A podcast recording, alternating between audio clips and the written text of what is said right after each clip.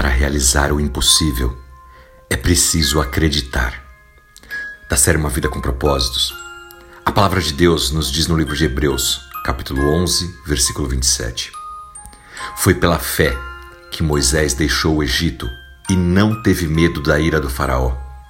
Moisés continuou forte, como se pudesse ver o Deus que ninguém podia mais ver. Você sabia que pessoas de sucesso são simplesmente aquelas que escolheram fazer o que as outras pessoas não estão dispostas a fazer? A maior parte do que é feito no mundo é feito por pessoas que querem fazer as coisas de forma diferente.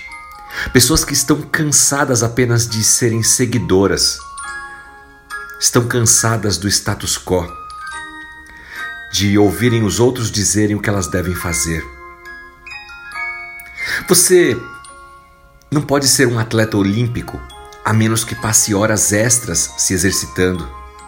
Você não pode ser um músico excelente a menos que gaste horas praticando. Se você quer se tornar uma pessoa piedosa, você deve praticar os hábitos de passar tempo a sós com Deus, lendo a palavra, orando, meditando, compartilhando a sua fé. Falando em fé, fé e persistência andam juntas. Fé significa que você não desiste, mesmo quando estiver cansado, desanimado. Fé significa que, mesmo diante das circunstâncias, você não vai desanimar. Quando você está vivendo pela fé, você está persistindo. Moisés foi sem dúvida alguma um grande exemplo de uma vida vivida com persistência e fidelidade.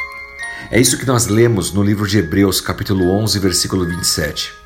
Que foi pela fé que Moisés foi lá falar com o Faraó.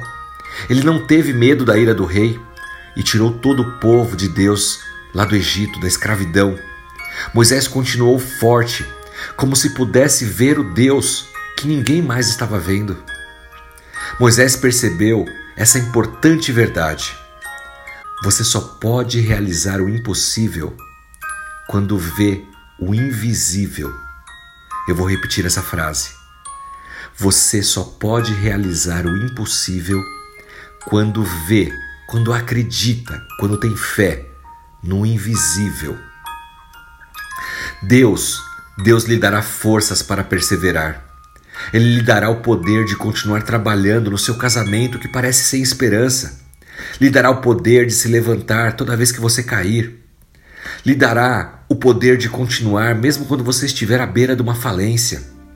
Lhe dará o poder de manter as suas convicções acerca do que ele nos ensina na palavra, mesmo tendo a pressão do mundo dizendo para você desistir, para você mudar os seus velhos hábitos, as suas crenças.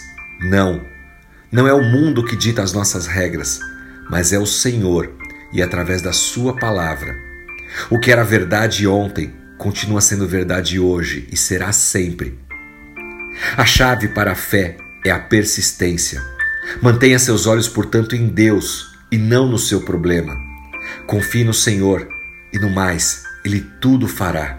Siga firme, tendo fé, persistindo e, como diz um grande amigo, desistir não é uma opção. Que Deus te abençoe. Em nome de Jesus Cristo. Amém.